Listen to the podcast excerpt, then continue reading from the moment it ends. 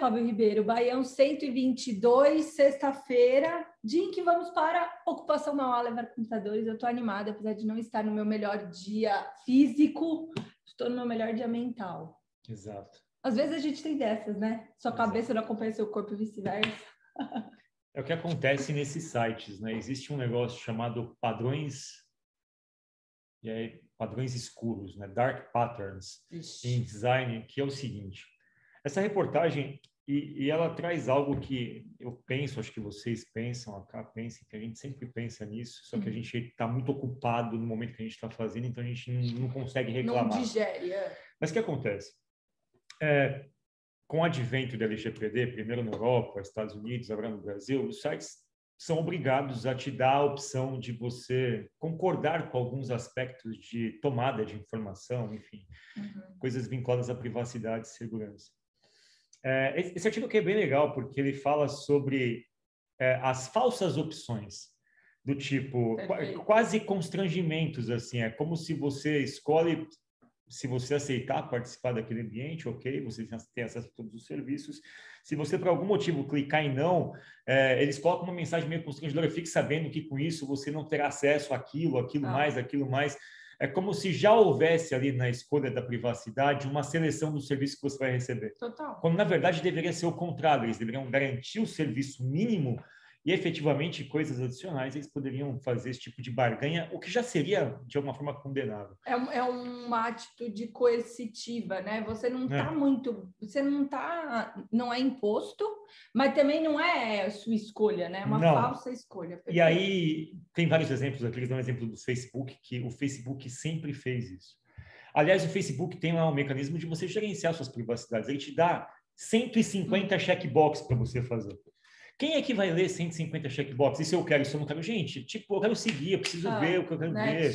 Eu tenho que assistir a live agora.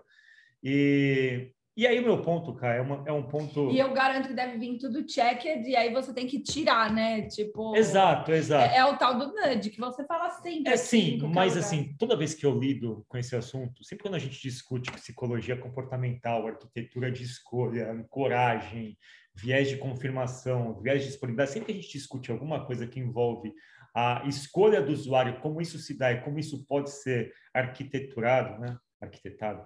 Uhum. É, a gente sempre fala no sentido de que as pessoas, enfim, não vou fazer juízo moral, cada um faz o que quiser, mas é Mas assustador. não é assim, né? É assustador que a gente, numa época de experiência do usuário e de cliente no centro, crie armadilhas cognitivas. Eu acho isso de uma desonestidade intelectual Perfeito. brutal, assim. Se você sabe como manipular o comportamento de alguém, não manipule. Simplesmente assim. Se você tem um poder, não exerça de forma desmesurada. Eu acho que a gente cria nas escolas, e é engraçado pensar que a gente é fruto disso, né? A gente dá aula de coisas que as pessoas usam para fazer isso. E eu fico pensando no meu papel como educador, inclusive. Será que a gente deveria ensinar as pessoas táticas de marketing digital para você fisgar alguém?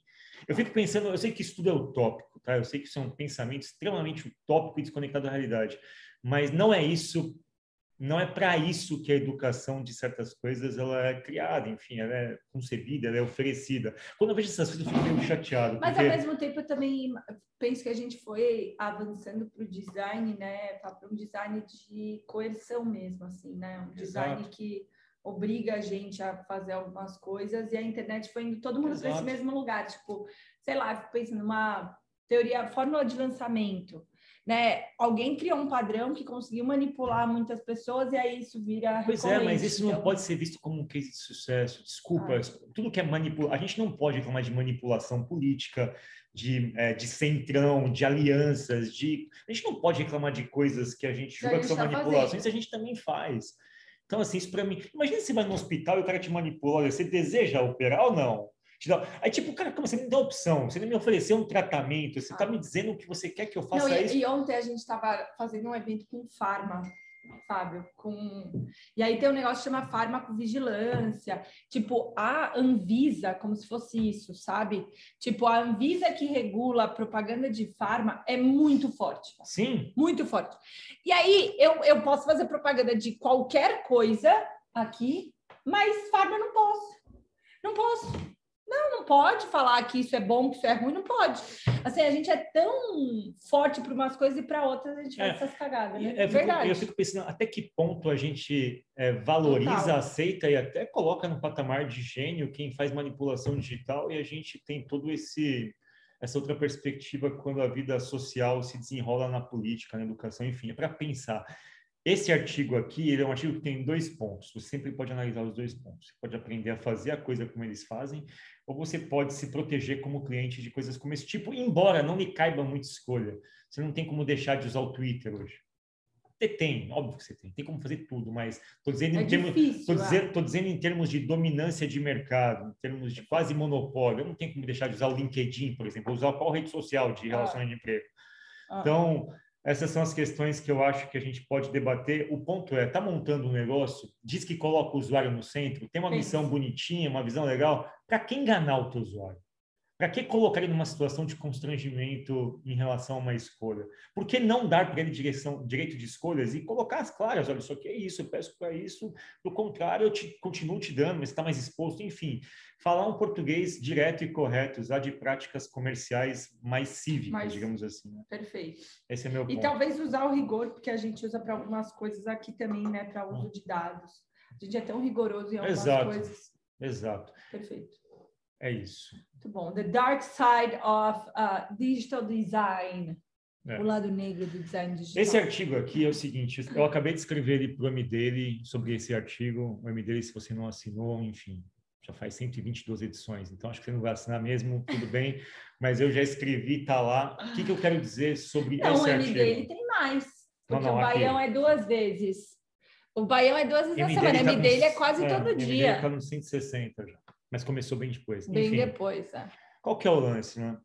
A minha, a minha abordagem desse artigo é o seguinte: quantas vezes você já teve uma ideia e ao ter a ideia, você começa a pensar muito à frente e você começa a imaginar a hipótese e você fala, ah, então não vai dar certo. Porque para fazer essa ideia, as pessoas vão ter que ter aquilo, as pessoas não têm aquilo, elas não vão comprar aquilo, você desiste da ideia. Por que, que eu estou falando isso? Está acontecendo agora no mundo é o seguinte: carro elétrico é uma realidade. É uma realidade. Né? E começam a surgir Principalmente problemas. Principalmente fora daqui do Brasil, é. né? Aqui no Brasil não é uma realidade, Exato. mas fora é. É uma realidade do ponto de vista tecnológico, econômico, não, é viável. Estados né? Unidos né? e Europa, bomba. É, já é confiável e é viável, ah. digamos assim. No Reino Unido, eles estão enfrentando o seguinte problema: tem pouca estação pública de recarga. Sim. Então, para você ter uma ideia, tem sete vezes mais estações particulares do que estações públicas. Mas o que é uma estação particular? Existem pessoas que né? compram estações. Né? E aí, é, um carrega... é uma adaptação da rede elétrica da casa para você conseguir carregar. Não é um super assim. Exato. Oh... Mas qual que é o lance? As pessoas, elas, algumas ficam desestimuladas de comprar um carro, porque vão ter que comprar o carro e investir no carregador. Pô, queria só comprar o carro. Ao mesmo tempo, elas falam, não tem uma rede tão grande assim, Vou elas se estimulam. Então, está havendo uma campanha no Reino Unido, especificamente, para incentivar as pessoas que compartilhem os seus carregadores. Hum. Então, assim, eu tenho um carregador em casa, ó, Camila, eu só uso isso aqui uma vez por semana, porque a carga que eu dou dura uma Você semana. Você é meu vizinho. O negócio que vocês passa aí, usa tal, e deixa 10, 10 reais em cima da, do portão aí, porque custa. Né?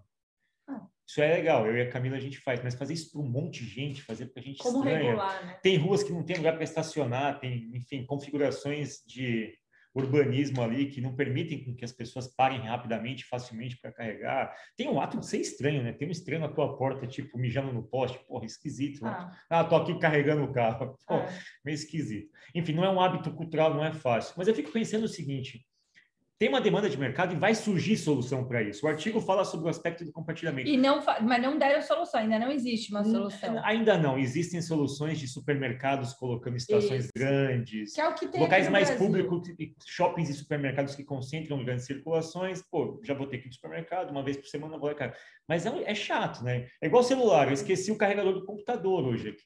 Então fiquei ontem à noite sem poder usar meu computador. Tipo, sorte que eu tinha um outro computador. Mas eu fico ah. pensando num carro, porque não é todo mundo que é tão ah, planejadinho, não. Tem gente que deixa acabar e, putz, acabou. É. Né? Então, para carro vai acontecer a mesma coisa. Mas aqui o que eu quero trazer é a percepção de inovação e de ideação.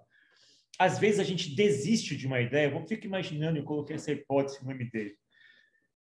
Vou imaginar que você tenha, por hipótese, no mundo simplificado e bem é, com essas duas opções. Você construiria primeiro o carregador ou primeiro o carro?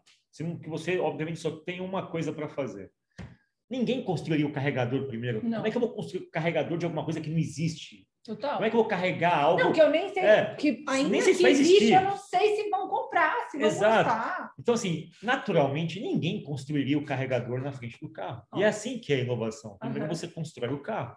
Ah, mas lá na frente as pessoas vão ter que carregar. Lá na frente é lá na frente.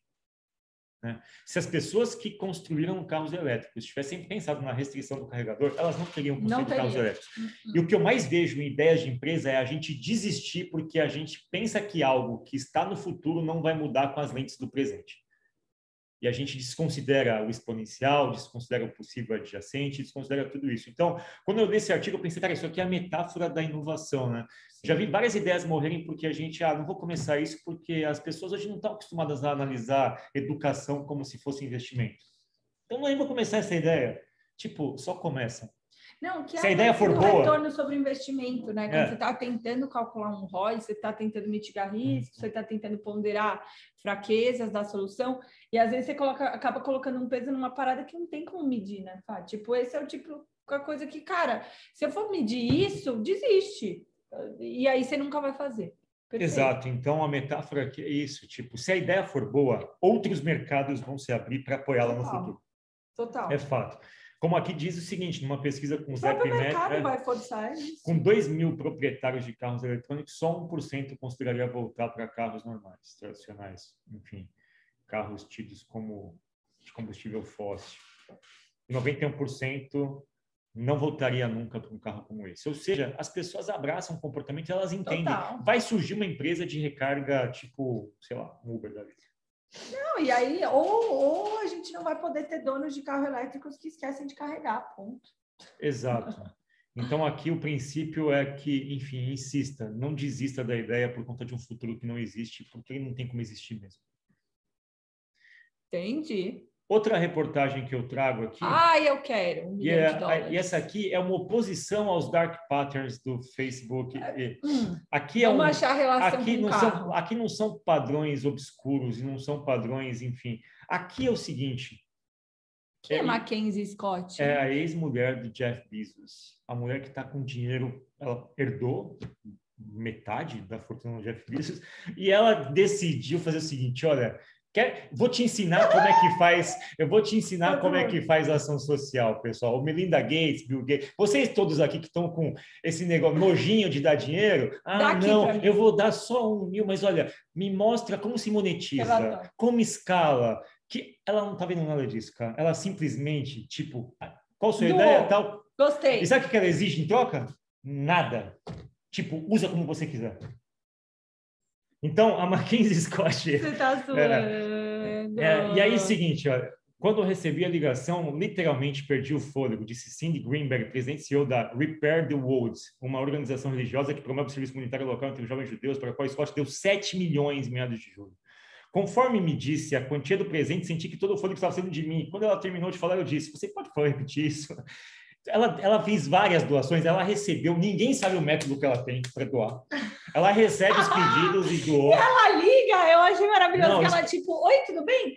Então, menina, Esse aqui vocês que estão recebendo doação? a Freedom Fund, uma organização de escravagistas, recebeu 35 milhões de dólares. Cara A de cima, o Candy, de 15 milhões. Me dediquei a vida para trabalhar nessas questões e causar um impacto. De repente, ele não consegue terminar a frase. Podemos fazer uma grande mudança por causa disso. Em 15 de junho, a programação... e, Em 15 de junho, a Ela vai. Não, peraí, ó. Ela, ela, jovens judeus, Escrava... transparência, escravagista, dança, Exato. Índia. Olha o que ela... E aqui, ela doou Ai, dois... ô, ô, Mackenzie, esse recado. This is a message for you. Please, can you help us? Just one million, please. One Uma million. dólar. One million for us is enough. Ai, É, que maravilhoso. Ai, que bom, porque o é um. E aqui, o lance todo, ela fez 2,7... Ela, olha, doou 6 bi. Não, 2,7. ah, já tinham doado 2,7 bi para Não, ó, ano passado, 286 organizações. Que doida. E ela, de alguma forma, está fazendo algo. Enfim, o processo é incomum do começo ao fim. Ninguém sabe a regra. E, assim, não é. Não tem contrapartida. Você usa como quiser. Ela fala assim: você sabe sempre que existe o risco do dinheiro não ser usado da forma eficaz, mas ela fica feliz em correr esse risco. Também ia ficar. Gente, Quantos bilhões ela Não, mas, tem? é- Muitos bilhões, né? ah, para quem está contando, o Scott já deu cerca de 8,6 bi. 786, Fábio, Exato. destinatários. Exato. Presentes. Desde que ela anunciou seus primeiros presentes em julho. Ou seja, a gente vai mandar e-mail para ela hoje, para Mackenzie Scott. Tô falando sério, você vai mandar e-mail para ela hoje. Mas qual que é o e-mail dela? Tem na fundação dela, entra na fundação. Ah, tem uma É, fundação. tem uma ela fez fundação. uma fundação. É, aqui, ó. Ela, e pior que ela, ela, ela fez isso com um novo marido, inclusive. Ela tá fazendo. Ela já tá com um novo Tá marido. aqui, ó. Mackenzie Scott tá com, quer ver? E seu marido, Dan Jewett. Ou seja, ela, essa mulher, ela fez mais pelo social do que todos esses caras que Imbecis. que falam que ah, o- ah, Jeff Bezos falou que vai doar Que 10 que- bilhões para a causa climática nos próximos 10 anos, condicionado. Meu, simplesmente doa. Você está com essa grana, você quer fazer ação social? Faça. Ela está fazendo isso de um Jewett jeito. é da HP, Fábio. Será não? Dan Jewett? Mentira! Ele é? Fábio! Ele é um science high school teacher. Pois é, sensacional. Bom, a questão aqui, cara, só para a gente conciliar as coisas todas. Não, só aqui. Não, só tem um detalhe sórdido da conversa, que é o professor de ciências dos filhos do Jeff Bezos e dela. Ai, eu amo!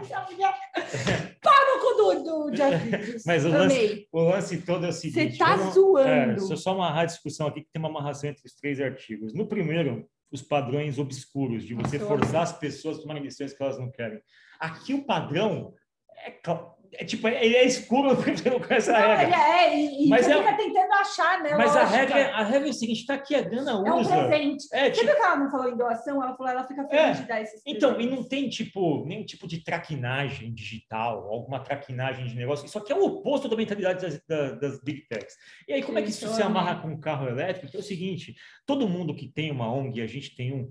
Se você começar uma ONG e começar a raciocinar muito, você não tem uma ONG. Não tem, simplesmente não tem. Desculpa, deixa eu só fazer um parêntese importante, que é, não é que você vai tomar decisões atropeladas e Não. tal, mas a lógica racional do negócio, se aplicada não faz É claro, vai ser burocrático. Vão querer usar você como ferramenta de marketing das empresas, vão fazer doações miseráveis e pedir contrapartidas grandiosas, Exato. não vão se envolver, não só vão se engajar, vão fazer ativismo de Instagram. O que eu estou pensando aqui de paralelo com os carros elétricos é o seguinte, cara, ter a ideia teve, porque no futuro pode ser que apareçam pessoas como Mackenzie Scott, que quando Ai, você por precisa... favor! Ela- se o mundo se unisse em torno de visões de doação como essa, eu acho que as ONGs elas poderiam iniciar que quando os projetos são bons, se você tem um projeto bom de terceiro setor, quem dera cruze pela tua frente, tomara que cruze pela sua frente uma pessoa como essa. Eu, eu acho que a gente real podia mandar uma É. mensagem para ela. Ela não vai ler, eu acho, mas você não acha que a gente devia ler- mandar? Eu acho. Eu. Então, esse episódio é sobre A gente conta. a, a, a diferença sutil entre os padrões. A diferença sutil entre os padrões. Boas, são três Gostei, reportagens. Fábio Ribeiro. Bom dia, pessoal. Bom dia.